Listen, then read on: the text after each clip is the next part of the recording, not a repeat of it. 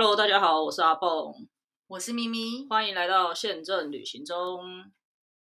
嗨，大家好，今天是哎，不是最后一天，倒数第二天，十二月三十号。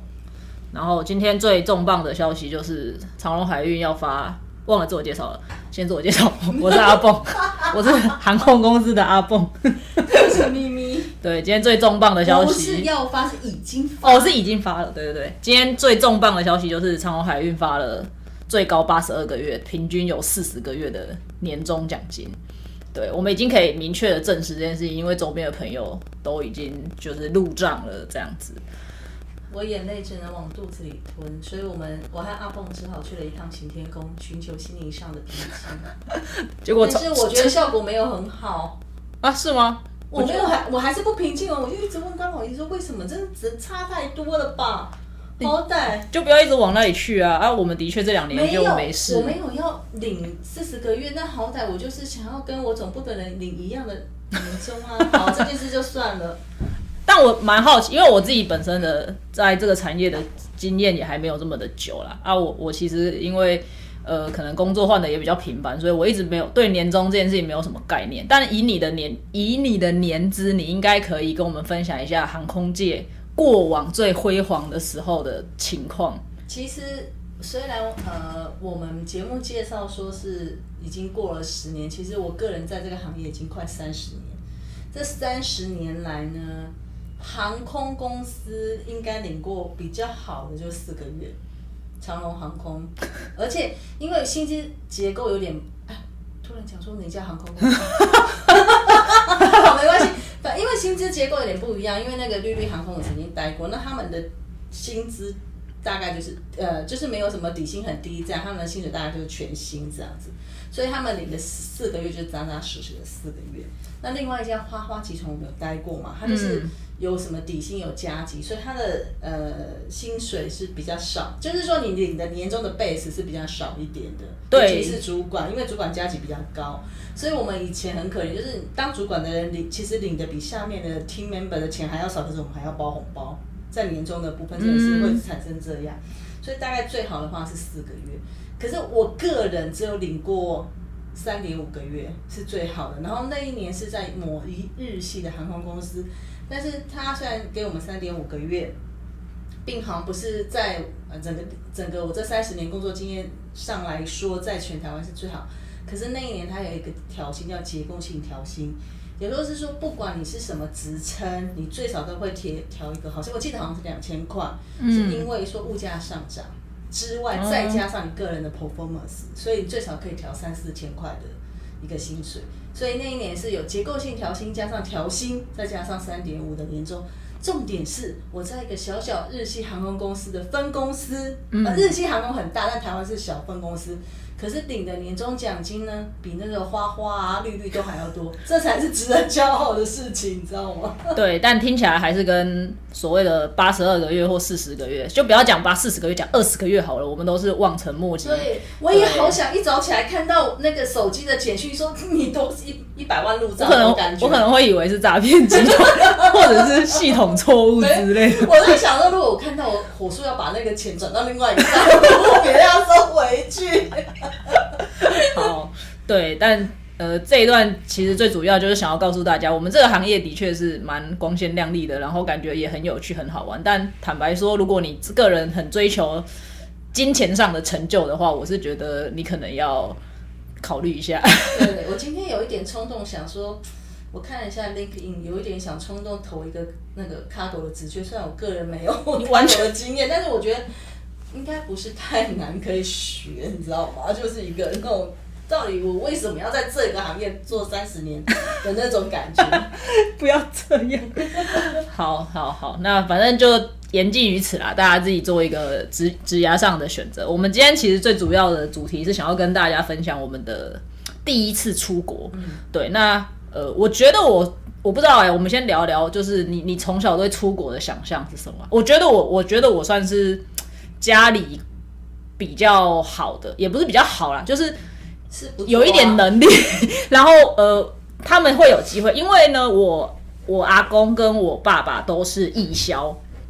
然后义消他们每年会有一次那种所谓的招待旅游，对，所以我很小的时候就会很有印象，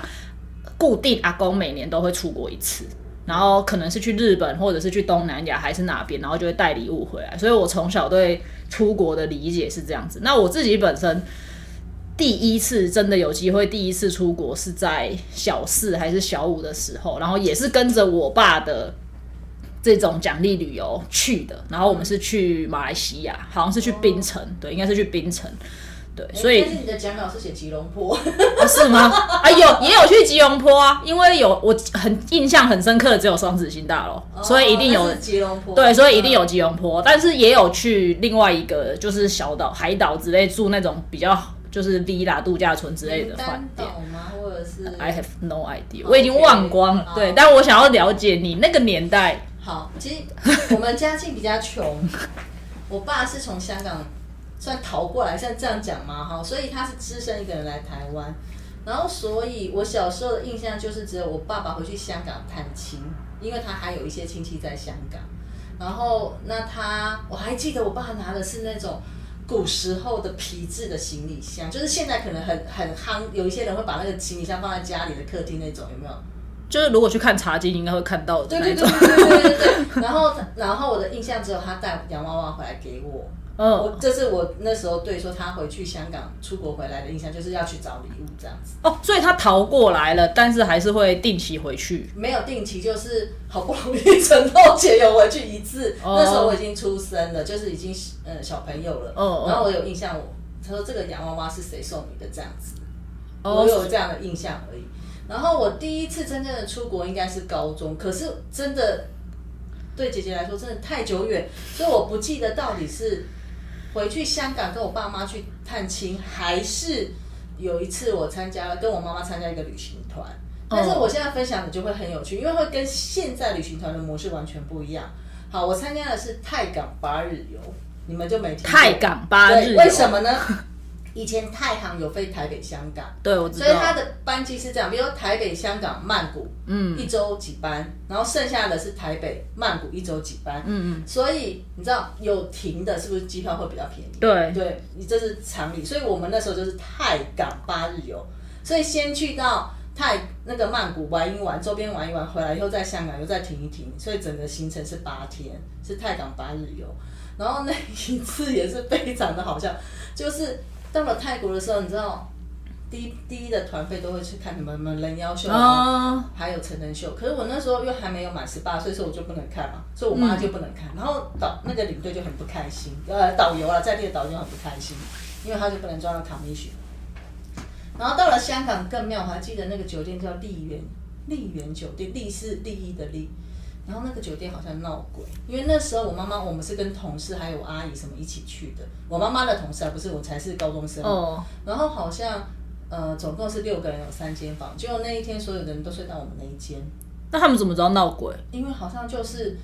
呃，有一个人跟我阿姨一起睡，就说你为什么要一直弄那个塑胶袋挤口洞的声音？我阿姨说我没有，我就觉得很毛，所以他们全部都拿了那个枕头跟被子到我们那边来打地铺。哦，好 对，然后后来好像是丽园是一个很古老的酒店，其实酒店就是多多少少都会有一些人不小心死在里面嘛。哎、我个人进酒店会有一些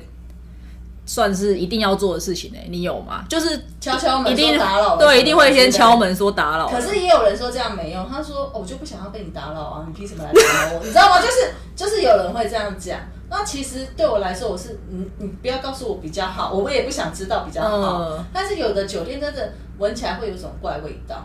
哦，比较老的酒店难免。对，然后那个怪味道可能就会产生，我就是可能要插一个，就是在 SARS 的时候，我们也有休五星假，嗯，那时候我就带我女儿，我们去，还有全家人，还有公婆、爸妈哦，我们去了一次那个泰国。你说 SARS 为什么可以出门？SARS 的那时候只有亚洲啊，飞机并没有什么什么停飞啊，哦我我太不是像不是像现在新冠这样恐怖。我太小了，实在是我 SARS 是小事哎、所以我才是没有就刚好那时候出 没有什么记忆。然后出去的时候，我们就去华兴，就是曼谷附近的华兴，玩完以后回到曼谷。然后那时候就是那个绿绿航空有认识的以前的同事，他就推荐一间大专石酒店，就超恐怖。他还是就一进去闻起来就有一种霉味，然后我女儿那时候很小，大概一岁左右，哦，她整晚都在哭闹，好可所以。他们就觉得那个饭店其实是有问题的。然后到这件事情，到我女儿现在已经十九岁，还一直每一年或者是每一次他们想到就要拿来酸我一下。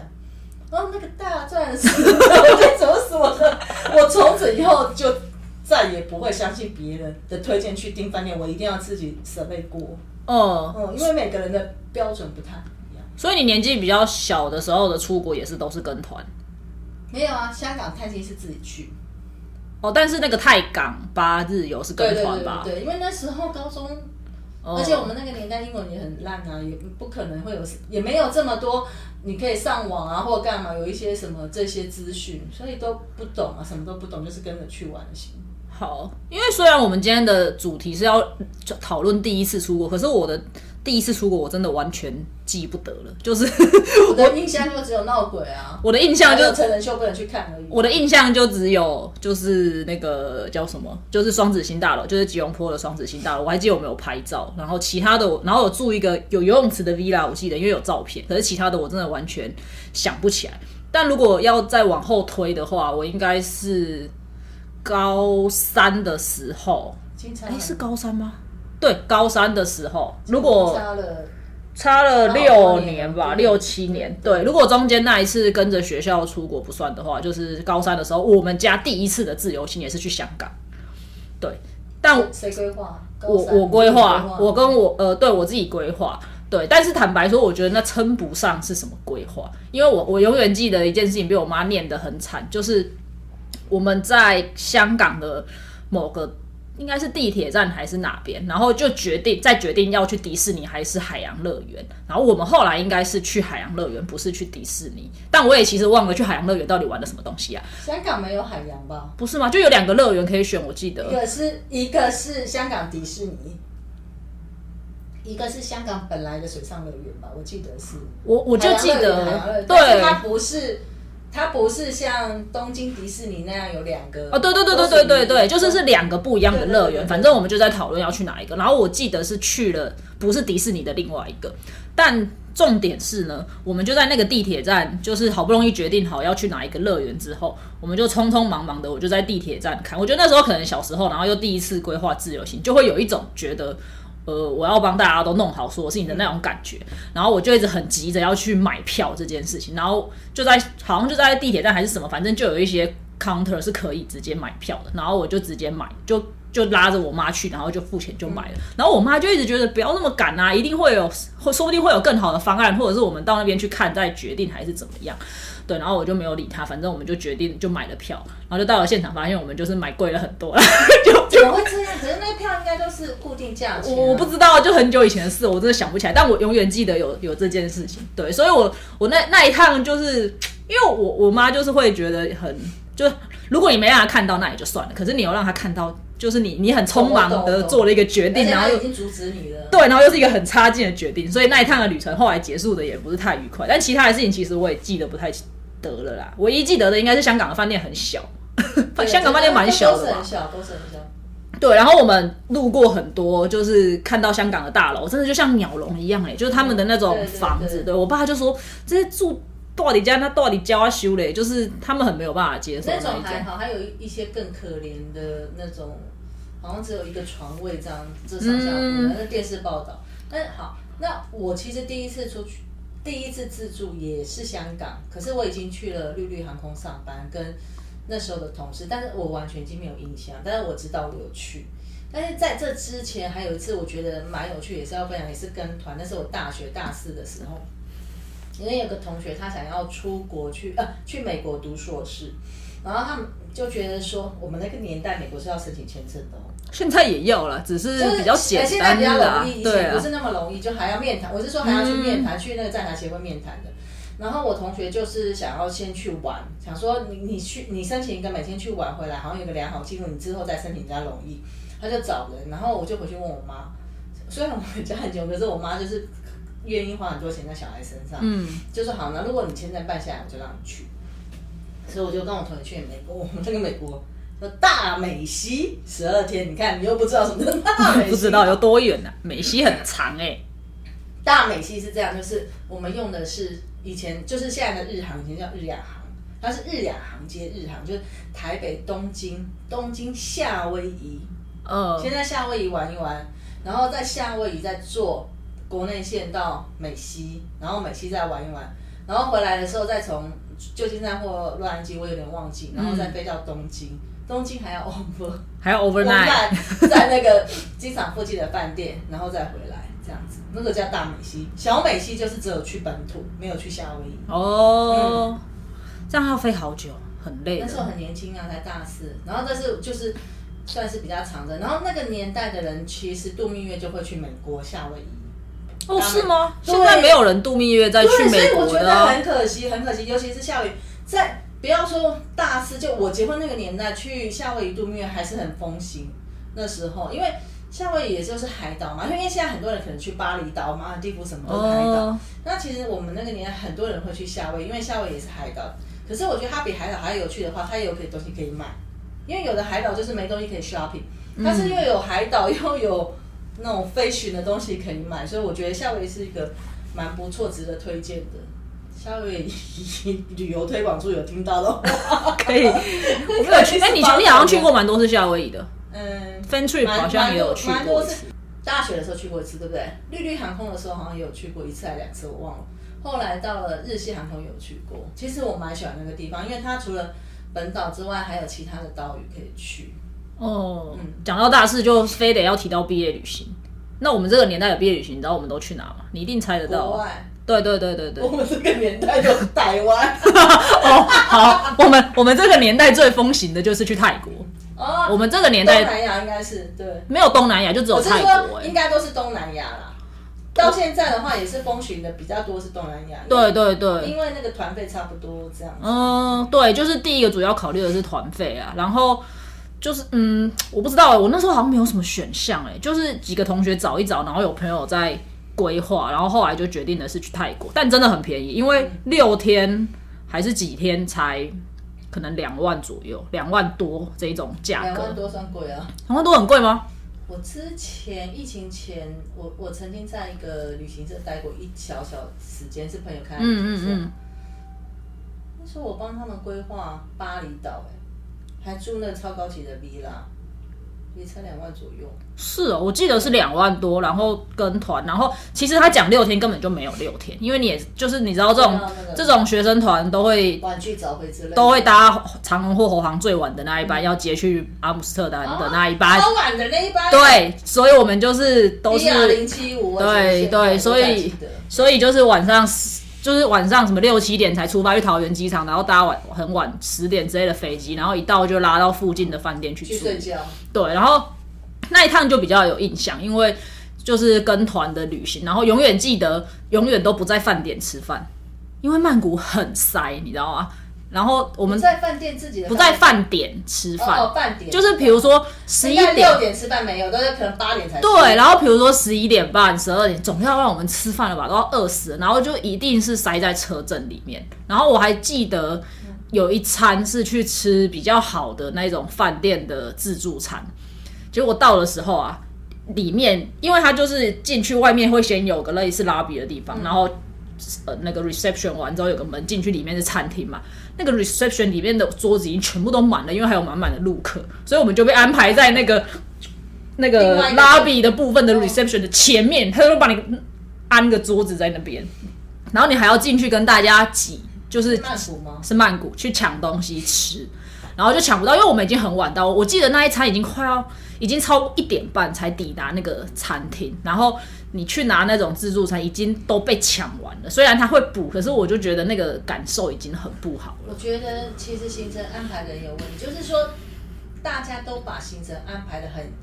一致性，就是说我这我来这五天，我来这六天，一定要让超给你死，什么七点八点就要出门，然后什么都要去干。可是其实我们没有那么爱看那么多东西，就是你为什么不想说，你这次只让他看三个，他下去可能还要再回来泰国看另外三个的？嗯可是他没有，他就一次要给你弄到满。嗯可嗯，能就是什么去呃看红宝石啊，喂鳄鱼啊，你们还有没有这种行程？还有大象去踢足球啊，射飞镖啊，投篮。呃，一定有什么水上市场啊，看佛啊什么的，一定这些都有。但我觉得就是你可以不要拉那么远，就像我现在在我们在卖机会的同时，如果有团体的旅行社，我们也是会，我会跟他讲说，我觉得你不要再超二十年前的行程，因为有些点你就是拉很远，然后去做一件事情，那件事情可能不是那么吸引人，你不如。那你已经做到好的饭店，你不如让人家好好的享受饭店，因为现在的旅游模式已经有很多是漫游了嘛。嗯，对啊，要不然人家说哦，我住了一个超高级的饭店，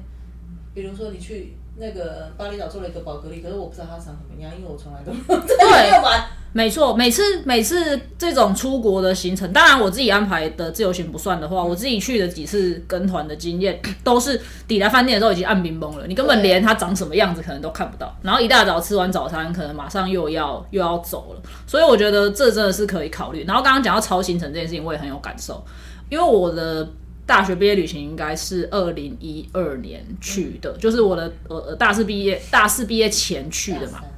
大三，嗯，大四，我忘记了，好像是大四。反正就是我们就大概那个年那个时间点去的。然后我自己本身在 二零一七年的时候，待的是泰系的航空公司，就是负责泰国泰国的航空公司的推广跟行程。然后就有跟一些泰国的业者联系啊，想要看看他们的产品是什么，跟我。六年前，差不多六年，跟我六年前去泰国的时候行程一模一样，都已经过了六年了，还是带客人去看那个山上面，然后有那个什么佛之类的。我们前一个就是那个台湾唯一活着的 LCC 那一家，嗯，我记得那时候我去清迈拜访旅行社。然后他们就说：“哦，台湾哦，我没有兴趣。我说为什么？他说台湾就会看庙啊，我就大笑。你们来台湾看庙，这么庙啊？我们来清迈也在看庙哎。对啊，对。然后他们就说台湾去台湾是老人才去的行程。我说什么？我们现在有一零一，我们有什么什么？就我就开始介绍，所以就是就是。也不能怪，就是客人不买单啊。我们自己身为就是观光人员，我们应该要自己增进自己的能那个知识，就要就要推陈出新才行，吸引更多的游客。对，没错。然后我 我虽然大四就去过曼谷，可是我第一次去曼谷的时候，我根本就不知道有啊，也不是我不知道，应该是我很晚才发现有 Big C 这个东西。OK，因为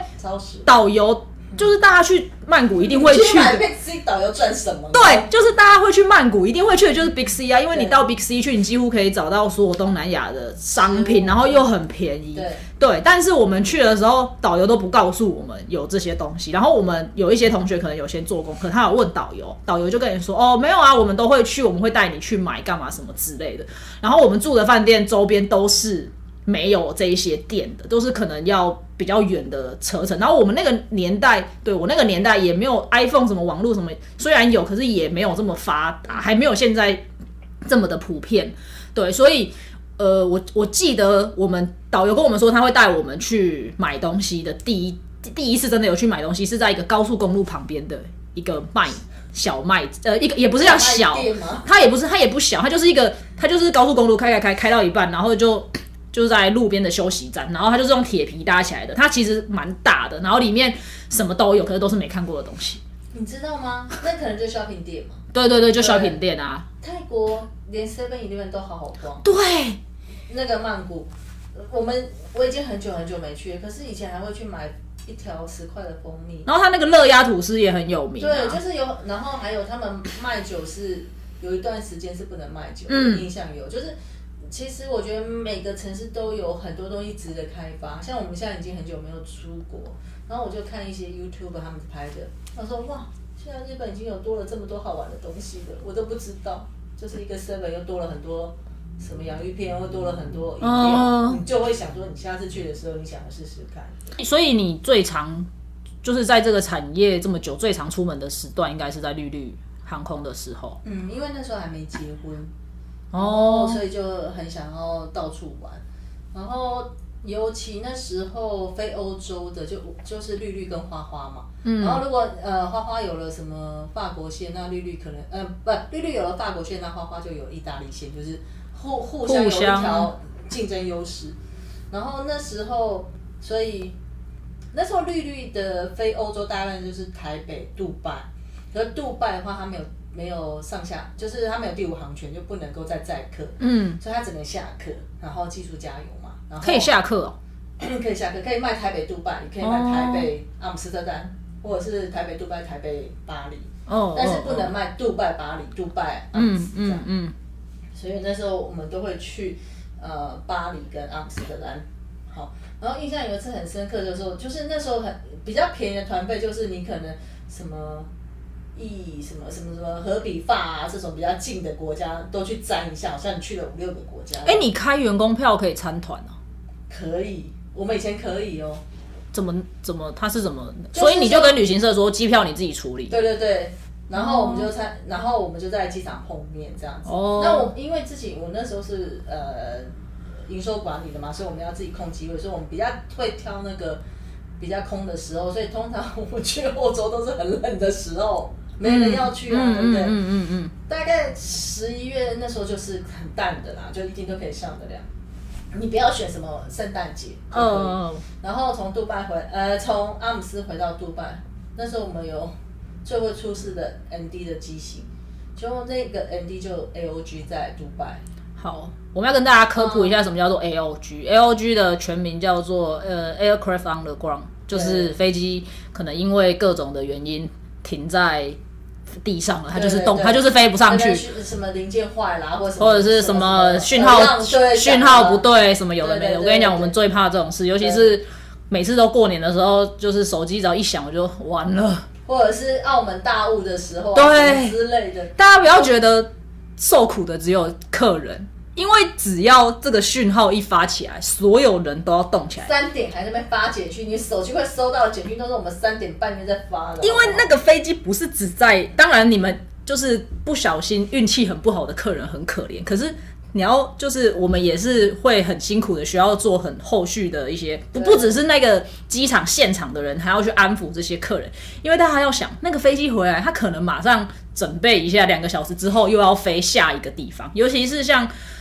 澳门大雾，澳门的雾季可能就是像。农历年这种时候，农历年这种时候，飞机基本上时速都是满的，它就是一班接一班一直在 run，根本就没有，我根本不可能，你这台 AOG 我可以马上调一台来飞你的航班，所以很多时候挂一台我。整个班表都要大乱，所以有些客人会觉得说，又不关我的事，他的飞机飞不回来，为什么我的澳门我的飞机不能走？那因为你的飞机就回不来啊，然后可能别人的又要调，还是干嘛什么之类的。不是那么想象的那么简单。对，不是想象的这么简单，所以这个也是希望大家，如果真的运气很不好的话，可以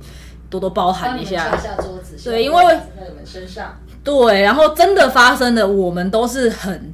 尽全力要去解决这些问题的，也不会觉得说就是要放你们在那边自生自灭，真的不会有从业人员是这样子想的。对然后出门之前一定要记得那个旅游不便险要买好，现在其实都很方便的。还有你们的手机号码一定要输在定位系统中，这样子你可以第一个时间就接到那个简讯。还有 email 对，好，也是，我要再讲那个当初的状况。那那时候派驻在杜拜的是一个业务出身的，然后他拍出来杜拜，然后还有当然还有机务的，然后你知道一个是业务出身，一个是机务，他们当然就比较不会系统面。然后我就说，哎、要不要我帮你看一下有多少客人啊，还有其他航空公司怎么转这样。其实我是去我是休假，我是去玩的，但是因为好像那时候又有一些展览，嗯，然后更惨的是，因为杜拜有展览，所以饭店全满，我们就只能在机场，我们也进不了饭店，就是没有房间了啦。嗯，就是那时候他们想花钱，可是也没有办法订到房间让我们进去休息，所以我们就在机场十几个小时。然后那时候团员哦，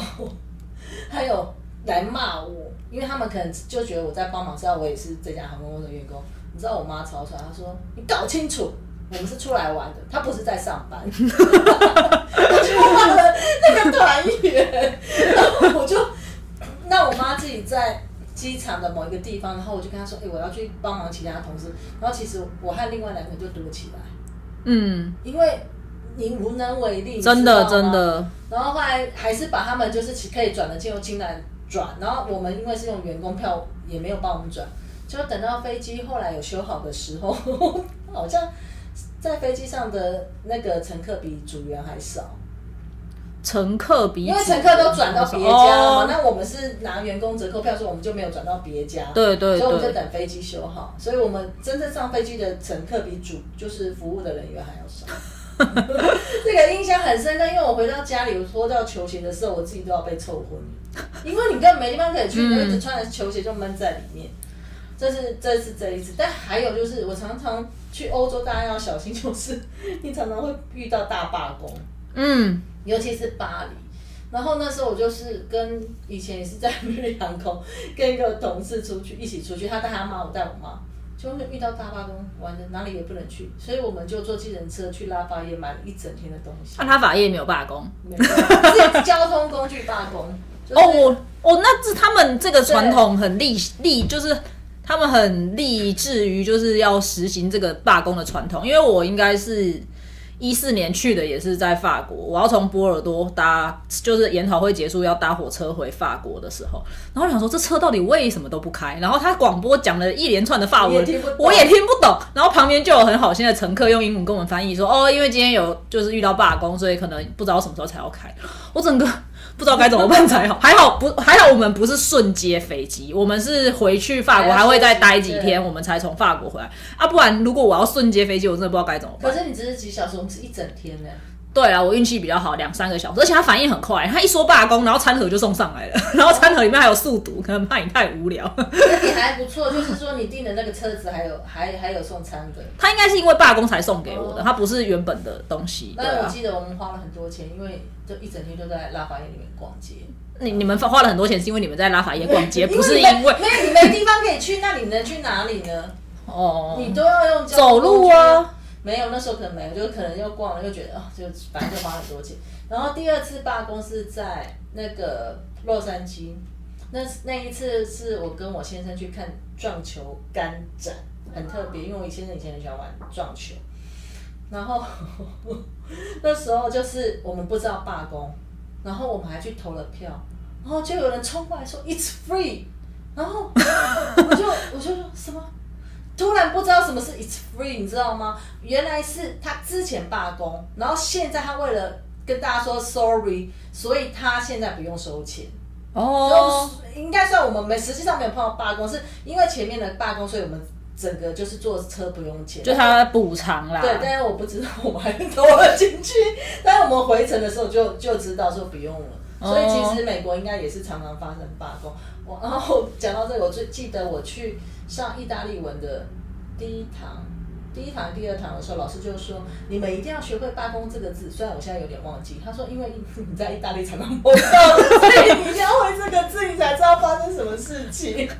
好，所以就是大家如果去欧美玩的话，可能要多准备几个备案。如果真的出了什么状况的话，你要知道该怎么应对跟处理，而且。最好是你要回家那一天是直接回家，不要前面又去干嘛干嘛，弄了半天。对，不要不要压线啦，就是如果出远门的话，也是要尽量不要压线，就是蛮紧张对，的。然后真的碰到也不要太难过，反正每个人都有这样的经历。对啊，我觉得也是一个蛮特别的经验，嗯所以我后来就一直在考虑出国到底是跟，因为我自从出社会之后，我几乎出部门就不跟，就没有所谓的跟团了啦。所以 我觉得某种程度，就像你刚刚提到的，我觉得我们在这个产业，就是也希望产业会越来越好，但是大家真的在这方面要去。精进自己，然后也要去做一点功课，至少有一些新东西出来的时候，要能够让大，而且坦白说，现在资讯真的很很发达，你很难去，不要说骗客人，可是你很难去，就是客人很你很难让他买单，因为客人可能自己做很多功课，就会知道说，哎、我这个地方可以去干嘛干嘛干嘛，为什么你们都不带我们去？我觉得这也是一个，那我可以就是推荐，就是说，如果说你自己会担心害怕，比如说你的呃语言能力或什么的话，其实你可以自助加 local tour 也可以。嗯哦像呃，我有想过，比如说像我现在可能父母年纪很大，如果他硬是要去日本的话，基本上他不可能坐什么地铁那些嘛。那我就想过说啊，我们就是到了那边之后，然后就轻轻松松，我第二天可能就租车租司机，然后我们就去哪里，这样就可以慢慢的玩之类。然后你也可以参加当地的的旅行团，像我刚刚说我那个，哦，我刚刚没提到，其实我在呃绿绿航空的时候有一次，那时候也没什么网络哦，我就带我爸妈去美东，嗯。嗯，而且我算是半个铁道迷，我很喜欢坐火车，所以那时候呢，我就坐了美国的 Amtrak，就是美国国铁，然后从呃纽约坐到 Boston，因为我同学在 Boston 读书，然后回来的时候是坐飞机，因为我们有那个折扣票，我就想说，呃，单程是体验火车，然后单程是体验那个飞机，然后去的时候很妙。我们去那边空堂知道说怎么坐火车，跟台湾不一样。嗯然后就有个人要冲过来抢我妈的行李，我就很怕说会被抢走。还好他只是要小费，可是我觉得那两块小费给的很值得，因为他马上把你送到座位上，你比其他的人还早进去 那个那个座位。然后回来的时候，因为我们是折扣票嘛，所以我们三个人被分到不同的座位。然后我妈只有国中还没毕业，我就很结果呃，空服员已经送了饮料之后，我就很紧张冲过去，就会看到我妈有拿饮料。我妈说我会讲 orange juice，所以她就点了 orange juice，这样我觉得这也是蛮有趣的经验。然后在了当地，我那时候因为长呃，因为绿绿航空飞的是纽泽西，然后有很多呃。华人有一个叫 Flushing 的地方，有很多华人，所以我们就住的是华人的民宿，然后参加当地的团，去了什么尼加拉瀑布这些之类的。所以，嗯，大家也可以参加这种团。其实那种华人团很多，你会有什么香港来的，可能有中国来的或什么，然后那也是讲中文的，所以你不用担心。对，对，我觉得呃，刚刚讲的这种可能会是未来一个比较。也不算新啦，因为它其实也蛮久的，就是会是我觉得大家也可以选择的一种模式啊，因为。你如果要对对有些人来说，你要规划到全程的自由行，可能会压力太大了。尤其是你有时候没有去过，不熟悉那个地方到底有什么。然后，如果你今天去的是一些资讯不是这么透透明的一些国家的话，我觉得你可能也会。很难去做一些选择，对。那现在有一些平台，它其实有推出相关的一些活动，比如说你像像 KK Day，或者是像 Klook，或者是你甚至外文好一点，其实外国当他们可能 local 的当地也有他们自己的平台，你就可以在那上面去搜寻到说那个地方它有什么行程。那这种行程它有的可能是一天的、半天的，有些也有多天的，两天一夜、三天两夜。对，所以你你可以自己购买机票，自己订你喜欢的饭店，然后去搭配这样子的行程，我觉得也很棒。像如果你如果你真的不想要在这些平台上面买的话，然后你你自己比较大胆一点的话，你也可以到当地去再去寻找。可是我觉得这要。你你得事先先知道一些资讯，像我那一次去胡志明的时候，我就没有先买，因为我我就不知道要到底要去干嘛。很多人都跟我说，你就去了之后，你再去那个范武老街那附近，那整条街上有很多的店旅行社，对，然后你进去，你进去你就可以去，他就会给你看说哦，我们有什么行程，然后他们可能因为这样子的旅游的人很多，有很多欧美的客人，他们也都是这样子，所以他几乎每天都可以出团，他不会有。你你报了名，结果出不了团的问题，他每天就是一台那个巴士，他都会出去，所以我就是到了之后去跟他定说，哦，那我明天想要去看这个地洞，然后可能后天我要去搭那个船，这样子，就当你到了那个地方再去定。地洞不是要很瘦的人才进得去？呃，我进得去，那个时候的我进得去。但是你们现在已经真的很方便，我那个年代是没有这些东西，什么平台买 logo 都没有。所以他们也会去机场发传单，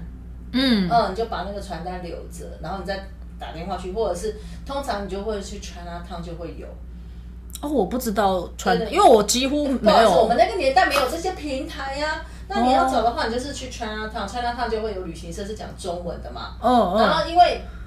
父母也听不懂英文嘛，所以最好是你那一车的人都是讲中文的，所以 China Town 里面就会有什么香港的，啊我刚刚说的中国的，还有台湾去的，就会那一车全部都是讲中文的。那 China Town 里面就会有很多，